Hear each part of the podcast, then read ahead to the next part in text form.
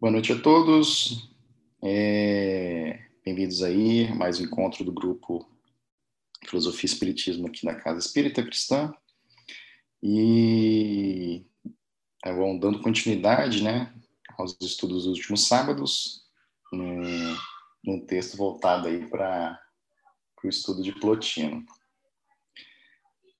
É... Só para dar uma, uma repassada, né? No último sábado, nós passamos aí pela.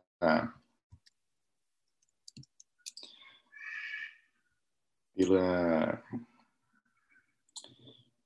passamos aí pelas, pelas substâncias de Potino, né? A gente já tinha falado do Uno, e aí começamos depois a segunda hipótese, que seria o nous ou espírito, e aí a partir do espírito, né? A gente tem a terceira da substância, que é a alma. E, e a, a, partir da alma, a gente tocou num ponto a respeito da processão do cosmo físico, né? Como seria a, a criação, né? A, a partir do, do cosmo físico, né? A partir da alma do cosmo físico. E para esse sábado a gente está com continuidade, né?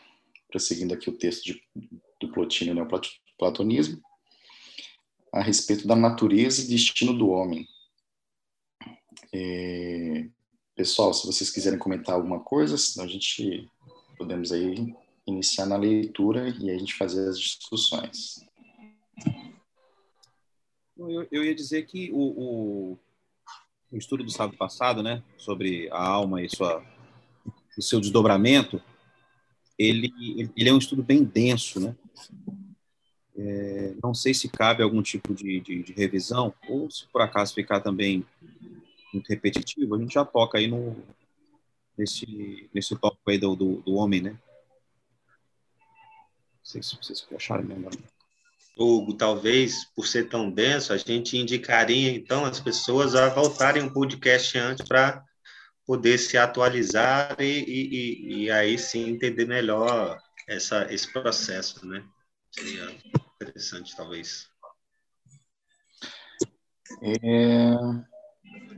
Bom, fica a dica também para dar uma olhada nos podcasts anteriores. Acho que, talvez, então, pessoal, só para recapitular então um pouquinho, vou falar um pouco da questão da temporalidade, que é logo no final né, do, do último do último do último tópico que a gente chegou a discutir, né? Onde na criação né, do, do, do mundo físico, né, digamos assim, onde no texto, né, ele explora, né, como, como Plotino, né, interpreta e como até da pergunta direta, né, como nasce a temporalidade, né? Temporalidade que daí podemos também enxergar, né, como o mundo dual, né? Assim, um mundo, mundo com dualidade. Então, você enxergar dessa forma.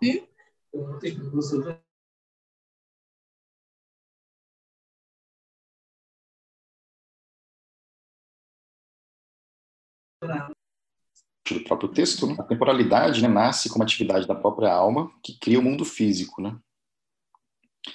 E aí, é... sendo a alma, né, criando algo que seja distinto do inteligível ou do, da segunda substância que seria o espírito, né? o espírito pertence à dimensão do eterno. Então tudo existe, né? Todas as ideias, né? Todos os, os conceitos, né? Existem ao mesmo tempo, né? dentro da dimensão do eterno.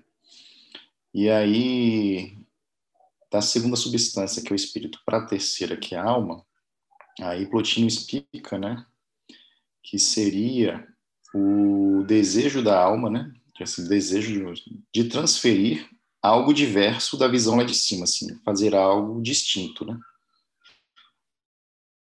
E aí, né, a alma não se satisfaz com ver tudo, com o ver tudo simultaneamente sai da unidade, avança e se distende um prolongamento em série de atos que se sucedem uns aos outros, criando assim né, a sucessão, o que existe antes e depois, é, criando essa distinção né, entre o que existe antes e depois, né, essa que seria a noção do, da temporalidade. Né? Sendo que isso né,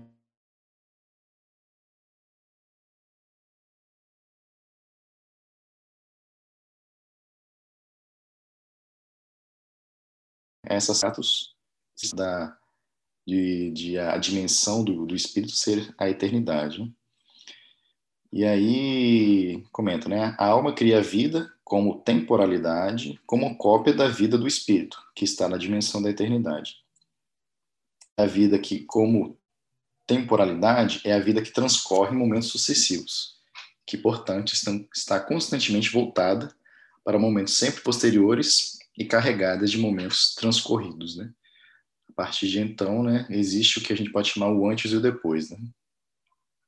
E essa noção, assim, onde até a noção de localização, né, acaba vindo a, a, também, né, a partir aí dessa dessa noção do antes e depois. Né? E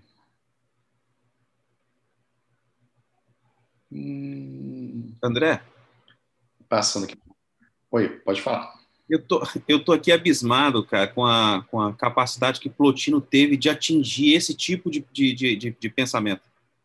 É muito profundo, é muito profundo. Atingir uma reflexão dessa natureza, conclusões dessa natureza, sem, sem nada disponível. Né? Não, não, não existia pesquisa, é, nós não tínhamos conexão para poder juntar dados do mundo. Foi simplesmente por uma mente que conseguir se aprofundar nessa natureza. É impressionante. Talvez até mediunidade também, né? Ou, ou não tinha, né? Não, quer dizer, naquela época, na verdade, não tinha essas informações que, por exemplo, Kardec teve que, que elevou, abriu a visão totalmente para ele, por exemplo, Kardec, né? Sim. Agora, Plutino só tava ele e seus pensamentos, né? Isso é incrível, realmente, cara. É, é uma questão muito sensacional. Mas, assim, só para lembrar, deixa eu dar o meu pitaco, só para lembrar nisso aí que o Matheus falou, se vocês lembram da, dos estudos de Sócrates, Sócrates tinha um daimon. Daimon significa espírito. Tinha aquele espírito que acompanhava ele e ele conversava com esse daimon. Não é? Ele conversava com esse espírito. Nada impede também, isso não é citado, mas nada impede também que Plotino tivesse um daimon, né, um, um espírito que o acompanhava. Sócrates tinha e conversava com ele, né, e dialogava com, com esse espírito. E então assim, essa é, só para só para citar e esclarecer que no mundo grego e aí Plotino acompanha um pouquinho é, é, essa realidade grega, ele vive essa realidade grega essa relação, é, e aí entra até a questão também da, da, da, um pouco da reflexão sobre fé e razão, né? que para os gregos não existia essa diferenciação fé e razão, estava tudo estava é, tudo num pacote só. É, pensar era pensar o mundo sensível e também era pensar o mundo inteligível, entende? Então não era só o pensar não era só relacionado ao aspecto sensível e imutável da coisa, era também pensar o aspecto inteligível e fixo, né? É pensar o mundo das ideias. Então não tinha essa dicotomia e era o normal. É, inclusive o, Plotino vai falar também junto com da mesma forma que o Platão, ele vai falar da transmigração, o aprendizado que a alma é, coleta ao, ao transmigrar de corpo em corpo, de vida em vida. Tá? É só um pitacozinho, uma explicação. Bem legal. Não, não me recordava dessa relação de, de Sócrates com esse espírito em específico. Né? Me surpreendeu de novo. Talvez na primeira vez que você falou, fiquei surpreso, e fiquei surpreso mais uma vez porque eu não lembrava.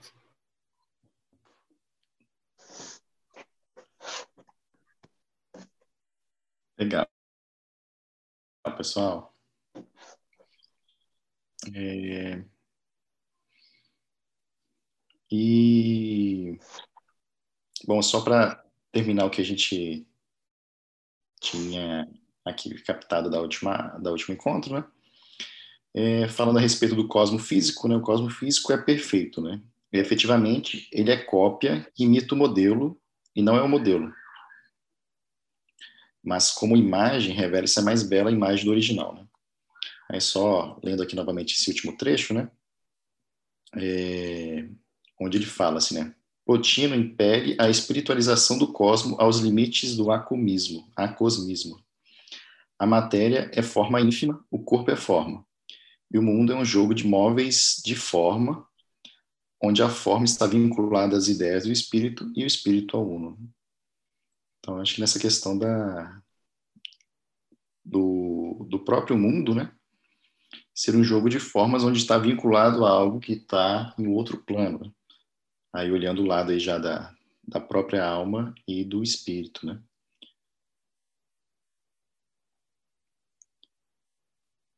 Aí acho que eu lembro da gente ter comentado, né, Isaías, acho um tempo atrás, até sobre Plotino mesmo, né, falando a respeito das... Quando o Plotino se refere, né, ao próprio homem, né, não é o homem, digamos, não é ao homem a... o homem matéria, né, o homem sensível, digamos assim, né, mas sim é... a unidade do homem é a própria alma, né, como se fosse isso? Exatamente. Está até na, na, a, primeira, a primeira frase daí do número 8, né? O homem é fundamentalmente a sua alma. E aí, só é. voltando um pouquinho, só voltando um pouquinho, é, sobre a questão, Plotino ele faz uma distinção das três substâncias superiores, que é o uno, o intelecto e a alma. É, Plotino ele faz uma distinção entre o intelecto e a alma. O intelecto é a dualidade. O intelecto, ele pensa, é o, é, é o, o intelecto e o objeto ao mesmo tempo. Tá? É, é o pensar e pensado em uma coisa só. Só que o intelecto não cria.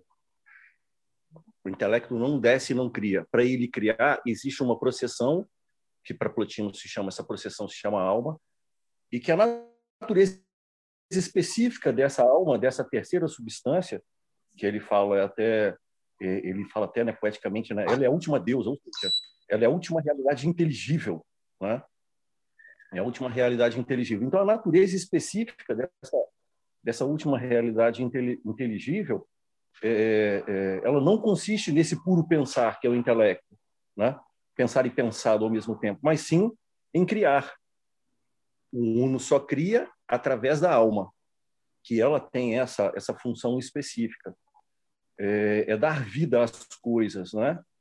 É esse, esse ato após ato que cria a temporalidade, né? que é a criação no tempo e a eterna criação no tempo, é, essa é a natureza específica da alma, que é dar vida às coisas, né? ordenar, dirigir, comandar. Tá? Então, a natureza, é, a, a alma é justamente esse princípio do movimento, é o dar vida às coisas e a criação da temporalidade, né? Bem legal esse resumo, dá para dar uma, uma, uma, contextualizada, bem um resumo bem interessante. Legal, bacana. Pessoal, mais alguém gostaria de perguntar? Estou vendo que tem um colega novo também, Jordan. Seja bem-vindo aí. Muito obrigado, gente. Prazer conhecê-los. É, ainda não tenho dúvida não, nem comentário a fazer. Estou só absorvendo por enquanto e refletindo. Beleza. É... Só para lembrar, Jordan, tá, só falar com o Jordan, mas também falar a todos, né, que o podcast aqui, podcast não, né, mas a, a, a encontro de hoje, né, desses, os nossos encontros são gravados, né, e depois, Jordan, a gente pode passar o. Me passa o contato, passo o contato, que a gente pode indicar aí o, o canal aí da Espírito Cristão lá no Spotify, onde está sendo disponibilizado os outros estudos. Se tiver interesse em continuar, fique à vontade também. Beleza. Valeu, então. A partir de hoje. Pessoal, então vou começar aqui, então, a leitura a respeito desses itens seguintes, natureza e destino do homem. Ok? Ok. Bom, o homem é fundamentalmente a sua alma. Né? E todas as atividades da vida do homem dependem da alma. A alma é impassível, capaz somente de agir. A própria sensação para Plotino é, a, é ato cognoscitivo da alma. Com efeito, com efeito, quando sentimos, o nosso corpo sofre uma alteração por parte do outro corpo. Mas, por outro lado, nossa alma entra em ação. Não só no sentido de que a alteração corpórea não, não lhe escapa, mas também no sentido que ela julga as alterações.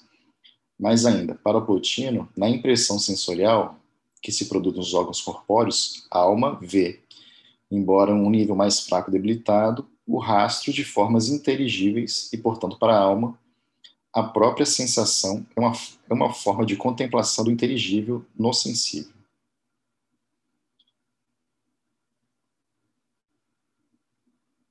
Isso ele já falou, acho que antes, nessa né, questão da contemplação. Eu comentei uns dois sábados atrás, né? Mas acho que aqui nesse primeiro parágrafo, acho que é mais, mais para a gente. Acho que eu acabei comentando antes, né? Mas não sei se eu estava meio de rabo de olho olhando isso aqui, né? O homem é fundamentalmente sua alma, né? Acho que até cheguei a comentar, né, Isaías? Para Plotino, a unidade é a alma do homem, né?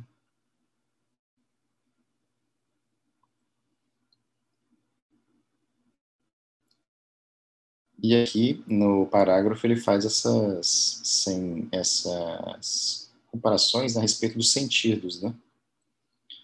Que a respeito do, dos sentidos do corpo, né? Nos sentidos do corpo, né? A alma consegue né, enxergar nos rastros, né? Das formas inteligíveis, né? Então, para a alma, a própria sensação é uma forma de contemplação do inteligível no sensível. Então, a, a sensação né, do corpo, né, é uma forma de contemplar aquilo que é inteligível, né? Aí olhando a visão de Plotino. André. Oi. É, e aí é, é, de se ressaltar também a concepção existencial de Plotino.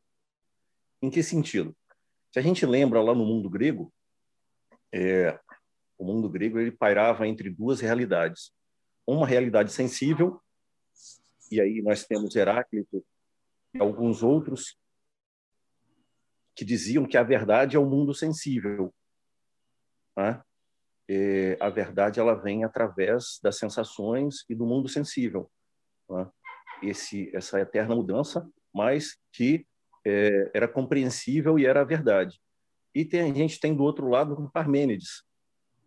E aí, depois, na esteira de Parmênides, a gente tem Sócrates, Sócrates e Platão, que fazia essa, que, que levaram essa dicotomia ao extremo, mas para o outro lado, dizendo que o sensível, o sensível deveria ser abandonado, não existe verdade no mundo sensível, nas sensações, e que a realidade está justamente no mundo, a realidade está justamente na razão a razão que alcança o mundo inteligível, inteligível e as formas eh, as formas puras e, e imutáveis.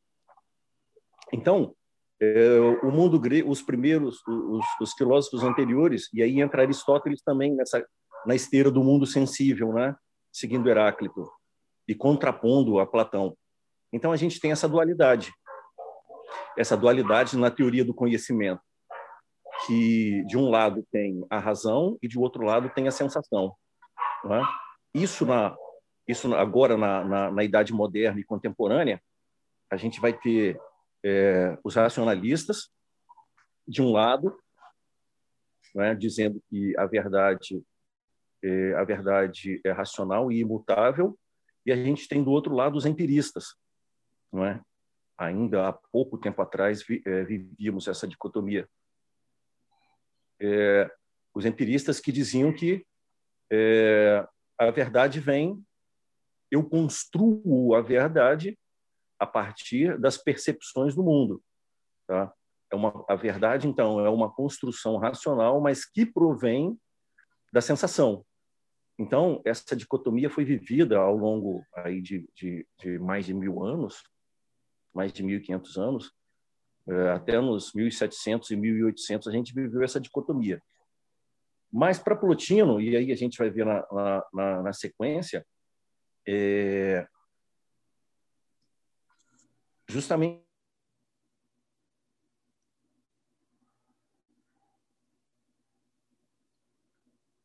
Isaías, que deu um corte.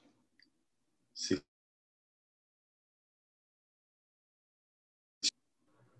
Ele falhou aqui para mim também.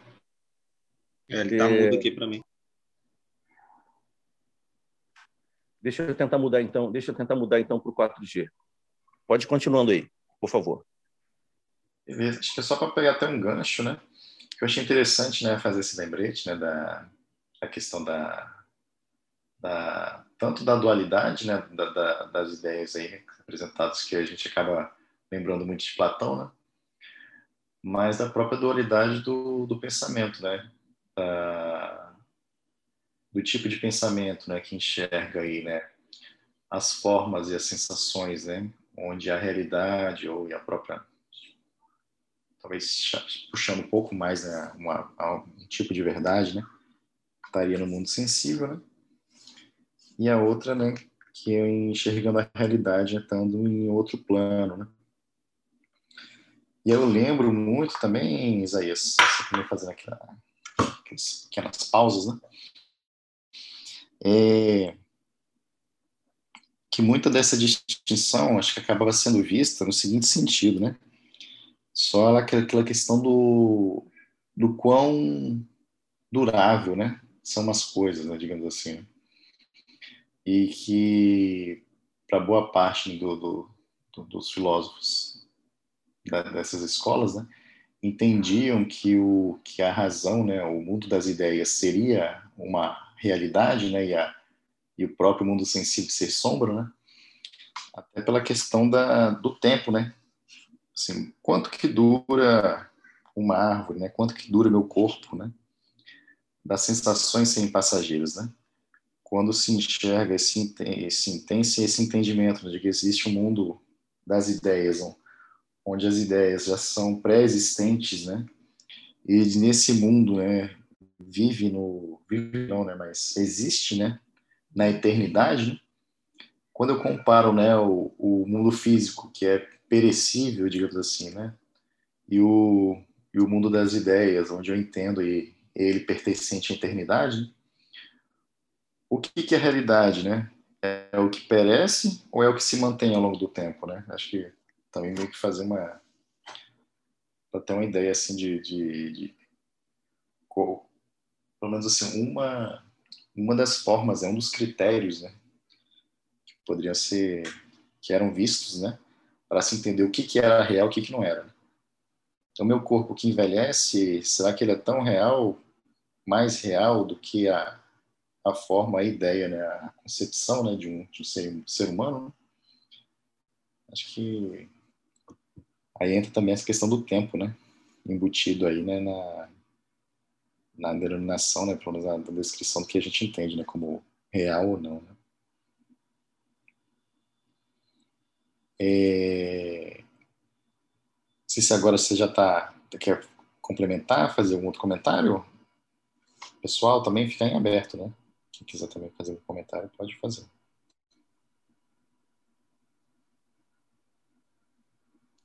Sendo que acho que Plat, o Plotino também falou que na, na verdade a questão do tempo também é algo criado pela pela alma, né? Então é algo meio que é, não é algo meio que existente, né? É meio que está no, no, plano do sensível também, né? Então acho que complementa um pouco isso que você falou. É, eu também ia, ia, falar, a partir do que o Isaías comentou, né, que tem essa questão do sensível né, e, do, e da razão. Né? Eu achei interessante isso, Isaías, que me parece que Plotino tenta, não sei se conciliar, né, mas ele fala né, que a, na impressão sensorial que produz os órgãos corpóreos, né, ou seja, nos nossos sentidos, né, a alma vê o rastro de formas inteligíveis e, portanto, para a alma, a própria sensação é uma forma de contemplação do inteligível no sensível. Isso é uma forma, me parece, de tentar conciliar um pouco, né? Exatamente. Essa era, essa era a conclusão, essa, essa era a conclusão que eu ia fazer daquele, daquele raciocínio.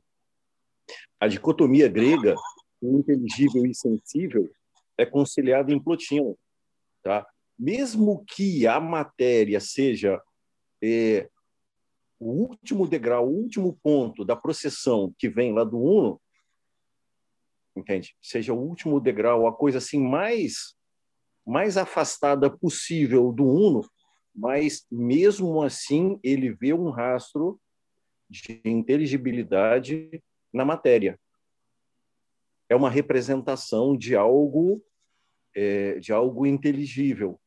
Então, logo é, existe inteligibilidade na matéria, não é? Ela é inteligível, é pensada, pode ser pensada, tá? Então essa é a conciliação que Plotino faz. A, a filosofia de Plotino, se a gente pode perceber, ele tenta abarcar abarcar toda a realidade, não é? A realidade humana, a realidade material, ele tenta abarcar tudo isso na filosofia dele partindo de um ponto chamado uno, que ele, que ele considera o princípio, né? o princípio sem princípio. Né? Então, é, toda essa realidade ela figura em torno é, matéria, homem, mundo. Tudo isso figura, figura e gira em torno de uma realidade que chama uno vem do Uno e para Plotino a Uno, se, a Uno vai retornar. É? Então, tanto que existe o caminho de retorno, o caminho de retorno para Plotino, é, que o homem deve fazer de volta ao Uno. Então, a, a, filosofia dele tenta abarcar justamente e englobar justamente isso tudo. É? Todas essas realidades para Plotino são podem ser pensadas, é? podem ser objeto do intelecto, da razão. É?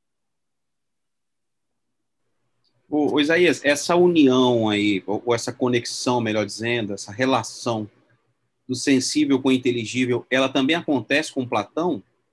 Pelo menos porque Platão coloca dois, dois universos, Plotino, ele vai um pouco além e coloca o Uno como o, eu vou chamar de terceiro aqui, né? É, mas Platão também faz isso ou não? É mais Plotino mesmo? É mais Plotino, é mais Plotino.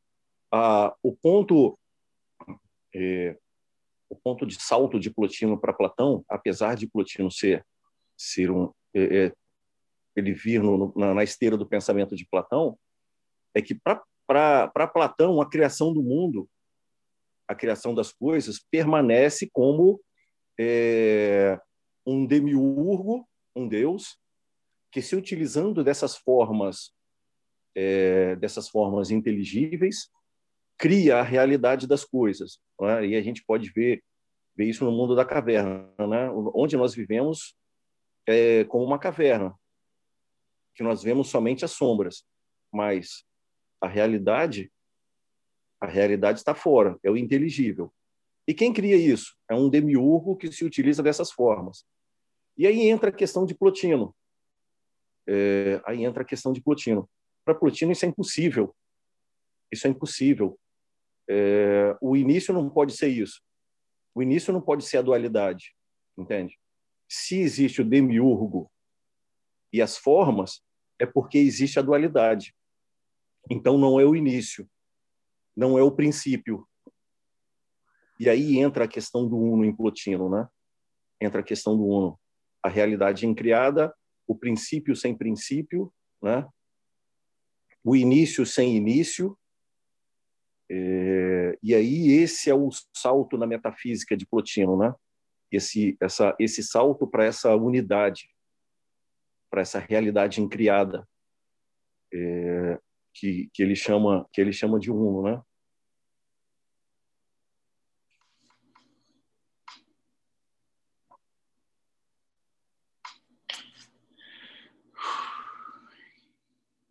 Legal, pessoal. Eu vou dar continuidade aqui na leitura, ok? É, de resto, isso nada mais é do que o corolário que brota da concepção plotiniana do mundo físico, segundo o qual os corpos são produzidos pela logoi, ou seja, pelas formas racionais da alma do universo, que são reflexos das ideias, né? Aqui olhando aquela a substância, né? A terceira substância. E a ela se reduzem, em última análise, de modo que, em certo sentido, as sensações revelam-se nada mais que pensamentos obscuros, aos passos que os pensamentos dos inteligíveis são sensações claras. Aliás, outra continuidade aqui, né? Mas, aliás, para o nosso filósofo, a sensação é tanto mais possível quanto mais a alma inferior se sente ligada à alma superior que tem percepções do inteligíveis puros, a anamnese platônica. Ademais, o sentir da alma inferior capta as formas sensíveis, como que irradiando-as como uma luz que emana dela, proveniente justamente daquela posse originária que a alma superior tem das formas. Me parece aqui que, que Plotino até tenta meio que distinguir um pouco das, das próprias sensações, né? E aí, juntando um parágrafo no outro, né? É, aquelas sensações, né? Quando a alma está, digamos assim, menos ligada à alma superior, né? Quando a alma inferior se sente menos ou mais ligada à alma superior, né? As percepções são distintas, né? Então, como ele só pegando como exemplo aqui anteriormente, né? É... As sensações revelam-se nada mais que pensamentos obscuros, ao passo de que os pensamentos dos, dos inteligíveis são sensações claras. E é, acho que só consegui meio que captar um pouco disso, né? Aqui desse, desses dois parágrafos. Né?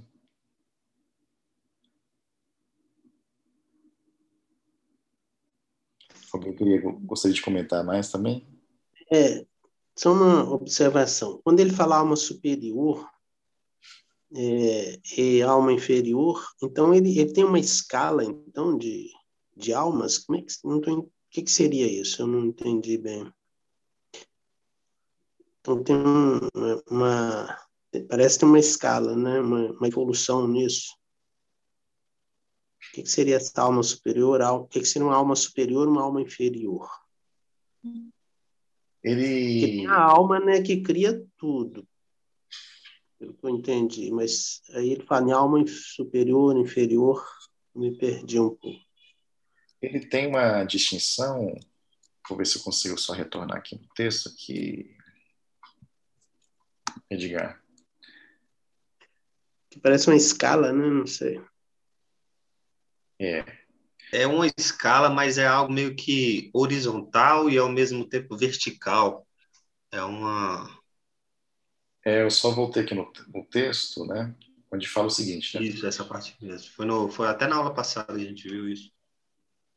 É, para Plotino, a pluralidade da alma, além de horizontal, também é vertical, no sentido de que é uma hierarquia de almas em primeiro lugar, a, a alma suprema, que é a alma pura, né, como substância, né, a partir do, do espírito, né, aí que permanece em estreita união com o espírito da qual provém. Depois, a alma do todo, que é a alma criadora do mundo e do universo físico.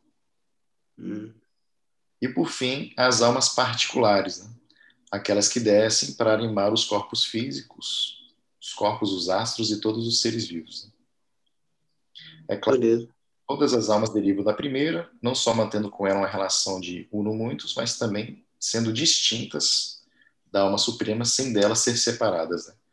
De alguma forma, a gente conseguiria distinguir né?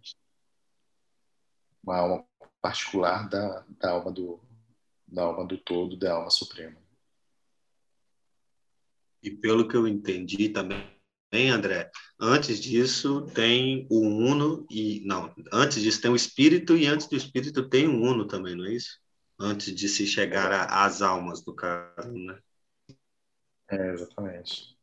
Mas esse caso, a distinção aqui da alma, né, cabe naquele, naquela terceira substância que é a alma. Né?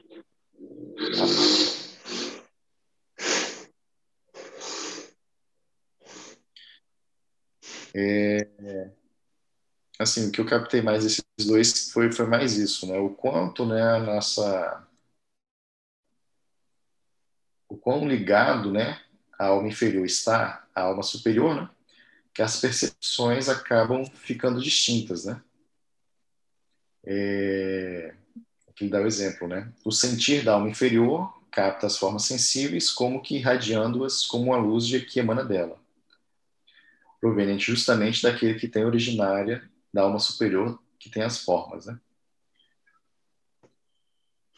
Vou continuar aqui que acho que pode melhorar aqui o entendimento. E assim como a sensação, Plotino também interpreta como atividades da alma a memória, os sentimentos, as paixões, as volições e tudo que a eles se liga. A atividade mais elevada da alma consiste na liberdade que é estreitamente ligada à imaterialidade. A liberdade se identifica com a volição do bem, enquanto a liberdade do uno é liberdade de se autocolocar como bem absoluto.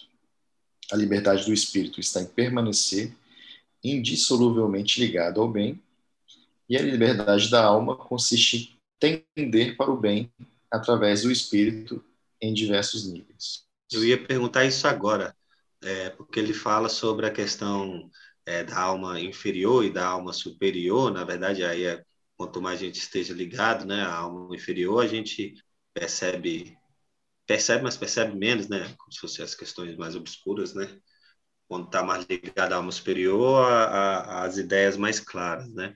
Aí eu perguntar, na, na visão de Plotino, como a gente se aproxima dessa alma superior e, e, e deixa um pouco para trás essa alma inferior. E aí ele já vem com a resposta em seguida. Às vezes a gente se apressa, né? E ele está com a resposta em seguida. Muito bom. Legal. Não, e o mais legal também é a questão de, de ele falar sobre o bem, né? O bem sendo como algo que te eleva, que te faz é, é, se ligar a essa ideia superior. Muito bacana, muito sensacional. E a liberdade eu, também. Eu achei isso incrível também, porque você percebe que ele vai fazendo. É, eu fazendo uma correlação com a doutrina, eu percebo muito como se ele estivesse fazendo uma correlação né, com a perfeição pura, que seria o uno, né, a liberdade inteira de seu bem absoluto. É, o espírito como acima da alma ele seria a máxima liberdade que ele alcançaria era uma conexão com essa essa esse criador dele, né? E a alma abaixo do espírito a, seria mais livre à medida do bem acima do espírito. Me parece um processo evolutivo bem é bem delineado por Plotino, né? Eu achei isso muito enriquecedor na realidade dele dizer que a liberdade está associada à conexão com aquilo que é o bem, já que a, o espírito não consegue ser o bem absoluto, tanto mais se aproxima do bem absoluto, ele será livre. Pelo menos foi uma interpretação que eu tive, né? Pode ser que eu tenha meio que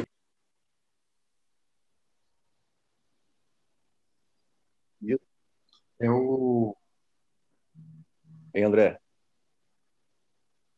Pode, pode sem, falar. Sem, sem contar que, eu não sei se vai dar, vai dar para a gente ver hoje, é, existe todo um caminho que Plotino delineia para o retorno do homem, da alma individual, a um uno. E aí passa, é, dentre outras coisas, passa pela prática das, das virtudes, é, o afastamento gradual do mundo sensível, tá?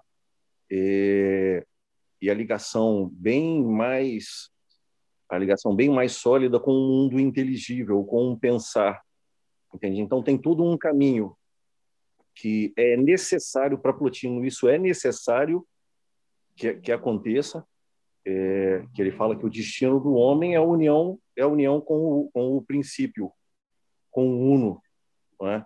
E vai passar vai passar pela união com a alma do mundo, com o espírito inteligível e depois com o uno. Mas tem todo um caminho. Foi até que o André falou, desculpa, André, é, na aula passada, fazendo a comparação com fogo, né? Que no caso o centro do fogo seria o, o uno, né? E as extremidades é, seriam, na verdade, é, essas almas, né? E aí, é, naturalmente, a alma, quando chega ao extremo, ela pro, ao extremo do fogo, né? Ou seja, a parte mais é, menos aquecida, né? E tal, etc. Ele procura automaticamente a parte central quando ele chega a esse nível. E aí, é, já, já corroborando tudo que vocês falaram, é exatamente essa questão de, de a gente ser fadado à perfeição, né? E isso é extremamente confortante de saber, porque não adianta o que a gente vai fazer, né? A gente sempre é, está fadado a se ligar novamente com esse, com esse é, divino, né? Com essa, com esse uno muito interessante. E só mais uma coisa é interessante como outras filosofias, outras, né? Inclusive orientais também, tem essa questão do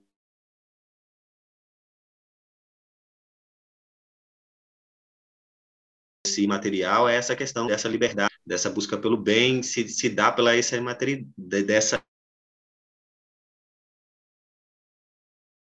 imaterialidade, né? Nas nifias, inclusive em outras religiões, né, se casa com isso que falou, né? Ou seja, que é algo natural, algo, algo melhor para o bem, né? Para algo mais evoluído. Mas... É algo que está no, no imaterial, né? Legal. Pessoal, acho que eu vou continuar aqui a leitura, que acho que já entra já na questão né, do, do destino da alma, né? E aí ver se a gente já consegue pegar um pouco né, da,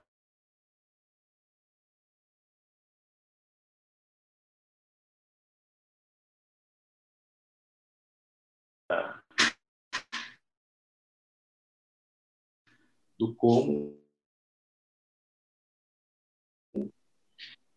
união com o divino. A escatologia platônica mas sustenta que já nessa terra é possível a separação corpórea e a reunião com o Uno.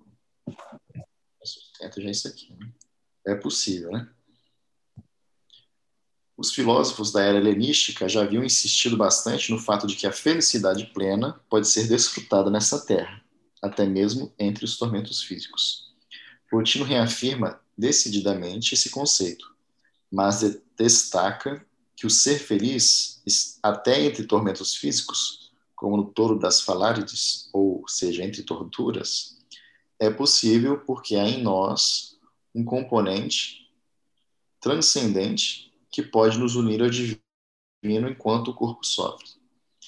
Assim, aquilo que fora o ideal supremo da época helenística é posto a nu em sua ilusoriedade, enquanto perseguido no plano da pura imanescência. Apenas com um sólido vínculo com a transcendência é possível que a época helenística é possível é, apenas com um sólido vínculo com a transcendência é possível aquilo que a época helenística procurara em vão em direções opostas. Ou seja, Plotina está afirmando aqui, né, o sólido vínculo com a transcendência.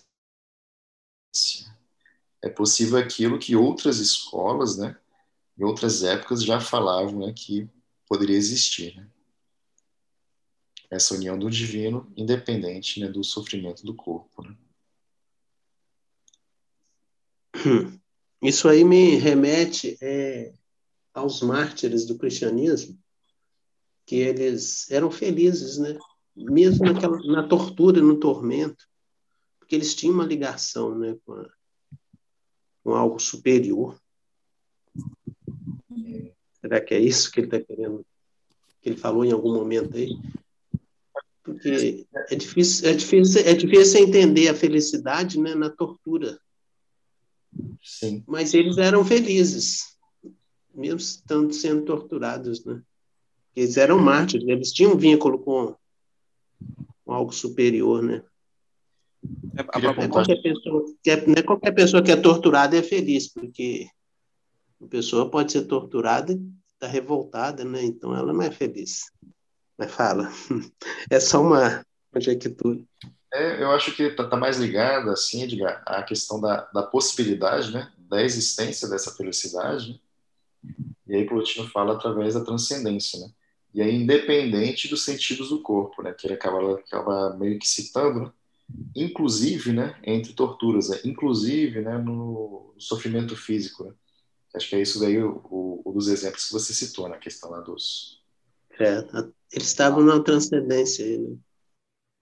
essa, é, nessa linha do Edgar, no, no cristianismo primitivo, né, eu acho que dá para a gente destacar é, o Es- Estevão, que é o primeiro mártir do cristianismo, mas também Paulo de Tarso. Porque só pela transcendência que Plotino ali coloca, ou seja, só se ligando a alguma coisa além disso, é que eles conseguem atingir certos níveis e tem a história que eles têm. É, Paulo, quando faz, vai para o seu deserto, ele vai para um momento de de profundas mudanças que aquilo só é possível pela transcendência. E Estevão, né, que, que, que morre ali, enfim, apedrejado, mas que em momento nenhum aquilo para ele era era uma dor simplesmente pela dor, mas era uma missão, uma conexão com o mais alto, naquele caso ali, baseado naquela fé, naquela cultura. Mas a transcendência para os dois é comum, como vai ser para todo mundo aí nessa linha que o Edgar falou. É, o próprio Cristo, né? Acho que é o maior exemplo, né? Que a tortura dele na cruz, ele não via aquilo como dor, né? É porque você dá um sentido para as coisas e, e, esse sentido cria um caminho, né? É, não é simplesmente Sim. nascer e morrer biologicamente, você supera o ser biológico, né? Você passa a ter o ser que, além do biológico, é o ser que tem sentido para o que para a vida que tem e tem propósito a, a ser ao, ao, ser alcançado. Né? O legal. Sim, mas tem... ah, desculpa, desculpa. Não, é só para concluir. É, essa transcendência a gente pode ser, a gente pode ver nos mártires. Naquela no Boa Nova, quando o Humberto Campos narra que Maria, né, quando desencarnou, pediu a Jesus para dar uma passada lá nos onde os cristãos estavam presos para serem sacrificados, e ela é, intui uma jovem a cantar. E ela começou a cantar, quer dizer, ela, ela recebeu aquilo assim com uma facilidade muito grande, né? Pelo menos pela narrativa a gente percebe, é, porque ela já estava naquele, naquele, naquela transcendência. Então ela começou a cantar, quer dizer, podia cantar diante do sofrimento e todos os cristãos cantando junto com ela, e a partir daí os cristãos sempre quando eram sacrificados, eles cantavam, e os soldados romanos não entendiam, né? Como é que pode estar tá morrendo, tá sendo torturado, está cantando. Então, acho que é uma, um exemplo bem forte, né? Dessa coisa da transcendência, né? Que, que escapa a nós, pobres mortais ainda. É, o interessante é que quando a gente percebe que, na verdade, a dor é algo inerente a a nós humanos, né? É, a gente vê que tem um propósito, né? Porque sem a dor a gente não conseguiria é, sentir esse alerta do que a gente está é, sentindo, no, inclusive nossos sentimentos, né? O que, que a gente está sentindo, se é a dor física, se é uma dor mental, se é uma dor espiritual, né? E nos alertar para aquilo que está por vir, né? Inclusive, algumas dores nos fazem é, seja ela qual for, nos fortalecer, né, da forma que a gente trata a dor. Então, quando um, um músculo ele é estourado numa atividade de musculação, é, ele depois se fortalece, se transformando em dois músculos ou se, se fortalecendo num músculo mais rígido, mais forte, para poder aguentar mais força. Então, naturalmente, a dor serve para alguma coisa, ela serve para nos fazer crescer, nos fortalecer, né? E aí, já buscando Plotino também, é, tudo está ligado praticamente a um nessas essas coisas do, do mundo sensível, né? É, querendo ou não, estão ligadas a, a, esse mundo do esqueci o nome que ele dá, outro intelecto, acho, né? Então, é, como está tudo interligado, alguma coisa tem, né? E, e só para finalizar, quando a gente imagina que, na verdade, o que estamos passando aqui neste momento, nessa dor terrena, se dá é, é, algo passageiro, é um instante, né, nessa eternidade que, que estamos aqui, né, a gente vê que, na verdade, a nossa vida é do outro lado, é no mundo espiritual, e, e aí a gente se sente mais amenizado, né, a gente se sente mais interligado com essa divindade, com essa eternidade que é, é por conta da dor, né? Porque se eu estou sofrendo agora neste momento é porque tem alguma sensação que isso me faz crescer, me faz é, me unir a esse divino, me faz fortalecer, ser mais forte para o que está por vir, né? Talvez seja isso o pensamento dos mártires. Né? É, e corroborando com esse entendimento, eu vejo que ele até afirma que é somente com uma sólida relação, né? um vínculo sólido com a transcendência que é possível aquilo que a época helenista procurava em vão direções opostas. É como se Plotino dissesse: ok, vocês têm um objetivo nobre de buscar a felicidade plena aqui, só que erram a, a na compreensão de que de é, negligenciar o vínculo com a transcendência, que é importante para a evolução do próprio ser. E aí a gente percebe né, que no parágrafo anterior, lá quando estava falando o que é o uno, o bem supremo, que até mesmo a alma, à medida que ela vai buscando essa conexão com o espírito, ela vai alcançando o bem que é possível para ela, você percebe que faz todo sentido ele dar um exemplo da questão dos mártires, que a gente trouxe os mártires do cristianismo, mas a questão da tortura, porque a certeza ela é tão absoluta, não uma absoluta irracional, mas um absoluto que ela já está tão compreendida no coração é, daqueles que passam por isso, que já desenvolveram um vínculo forte com a transcendência, com esse bem, né? Com a compreensão de que a vida ela passa pela matéria, mas de uma maneira muito imperfeita, uma maneira muito ainda limitada, quando na realidade a verdadeira existência a verdadeira vida em sua plenitude, melhor dizendo, ela está nessa transcendência, né, do outro lado. Então, é, eu, eu peguei muito essa reflexão, né? Como a gente pode aliviar a dor através do vínculo mais fortalecido com a transcendência, com aquilo que, que nos conecta ao divino mesmo, ao, ao belo da vida, ao bem de fato. Me parece que Plotino ele estava buscando é ressignificar essa compreensão, né, de que a vida material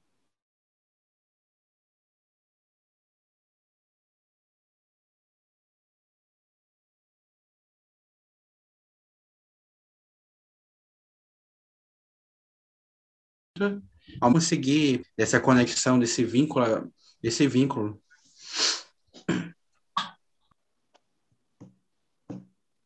É... Eu queria falar duas coisas, pessoal. Uma é essa questão né, da, da, do sofrimento, né, de assim, material, né? só complemento um pouco da questão da, da dor, né? Que eu ia falar a respeito da. que a gente acaba falando muito a respeito da própria doutrina espírita, né? Como. Também, além outras filosofias também falam, falam isso, né? Outras religiões também falam isso, né? Mas da dor, né? Da, como veículo de consciência. E só fazer uma ponderação, né? Que não é a dor pela dor, né? é um entendimento né, que aquela dor está sendo causada por alguma coisa. Né? A causa. Dá um sentido para isso. Oi? Dá um sentido para isso, né? É, dá, dá, um sentido e um entendimento, né? Mesmo que essa dor, a dor houve uma causa nessa, nessa dor, né? Daí uma possibilidade seria atuar nessa causa, né? ou mesmo que não se possa encontrar essa causa, né, saber que, que, que a dor existe por algum motivo, né? E aí não se limitar, né, de botar né, o foco né, na material, né, na dor, nas sensações, mas sim de tentar enxergar um pouco além, né? Quais são os que isso por si só gigantesco, né? pelo menos que a dor, né, momentânea, existe uma causa, já é uma em muitas situações. E aí a, acaba que o enfoque, né, acaba sendo retirado, pelo menos assim, momentaneamente retirado, né, da dor em si, né, para essa busca, né, dessas causas. Mas aí, o consolo. Mas é, o consolo não se confunde com a transcendência, assim, até onde eu estou entendendo.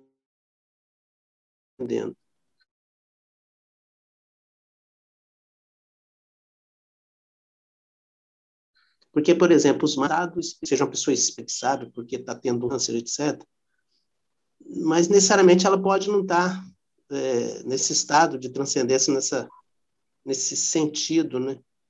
Como eu entendo os cristãos, é, às vezes fico até pensando, será que eles tinham que passar por aquilo? Aquilo era uma, como o Hugo falou, sei lá, ele sabia que aquilo tinha um propósito, não sei, eu acho que vai um pouco além. Isso eu acho que ela vai além do, do entendimento do que está acontecendo ela já implica numa conexão, não sei, algo assim.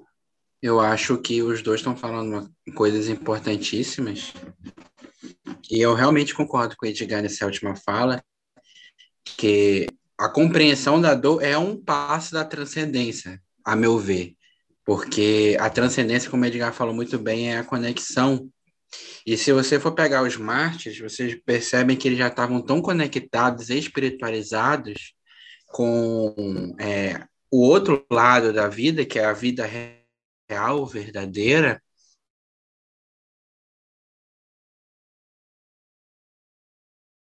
uma forma que essa dor aliviada, porque inclusive, né, vemos que a espiritualidade como um todo estava ali ajudando a aliviá-los. Então, eu, eu, eu acho que é, o que vocês falaram é um caminho levando ao outro. É, o caminho do, da compreensão da dor é um passo, porque aí ela torna a dor mais leve de ser suportada, e a partir daí ajuda a alcançar um outro passo que leva à transcendência, que é o vínculo com a divindade. É compreender a, a fundo, no limite de nosso de nossa possibilidade, claro, é a, a realidade da vida, sabe? A abrangência dela. Como aquele momento ali era só um momento na eternidade, não na temporalidade, mas na realidade, que é o espírito mesmo. Enfim, eu, eu, eu acho que é por esse lado, sabe? Ela é mais do que o consolo, a transcendência, é um vínculo com Deus mesmo, de uma forma tão forte que a gente que a gente já nem sente é, o sofrimento como um sofrimento, mas um estágio, um segundo na imensidão. Boa. Outro ponto que eu ia comentar era a respeito dessa frase aqui, que também está embutida algumas coisas. Os destinos da alma consistem na reunião com o divino, né? aqui como se fosse uma, um caminho, né? E algo que também aparece, inclusive em mitos, né? Que são da, o mito do... Pessoal, acabei é, lendo o texto aqui, né? Acho que mais para para dar uma, uma ideia, né? Para vocês, no absoluto nessa né, os caminhos, os caminhos das formas e, e, aí o Plotino tem até uma tem até um escrito sobre isso eu estava lendo hoje que é sobre o belo para Plotino é mais fácil dizer para o artista o seguinte: olha só, isso que você está vendo como beleza é simplesmente a expressão, a expressão ou a imagem de algo que é o belo em si, que possui a beleza e que não tem a beleza. Hoje essa coisa pode ter a beleza, amanhã é, o, o, a estátua quebra, então não possui mais. Mas existe a beleza em si. Então, para esse ser, para o artista, é mais fácil conduzi-lo a esse raciocínio de que as coisas belas do mundo são representações da beleza em si, daquelas formas raciais que possuem a beleza em si. E a mesma coisa, a mesma coisa, é, é, a mesma é, você pode conduzir o que ele feita. Existe a razão perfeita, tá, para isso. É, então esses são os dois primeiros que podem ser conduzidos a esse raciocínio de que tanto a beleza quanto as coisas desse mundo é, elas possuem a forma perfeita, a razão perfeita, e para o filósofo nem se fala, né? O filósofo já está iniciado nessa, já está iniciado nisso. Para Plotino, né? O filósofo já está iniciado Então, para o filósofo é mais fácil, é mais fácil o caminho, Plotino, né? Porque o filósofo já está iniciado nisso, já tem a consciência disso, de, é, de tudo isso, e para ele é muito mais fácil fazer o caminho da união. É um pouco Legal. Eu queria finalizar aí com, com esse resuminho de, do Isaías, e é por ele mesmo que a gente vai começar no próximo sábado. E até em função do horário aí, pessoal, agradeço aí a presença de todos. E bom sábado, bom final de semana para vocês.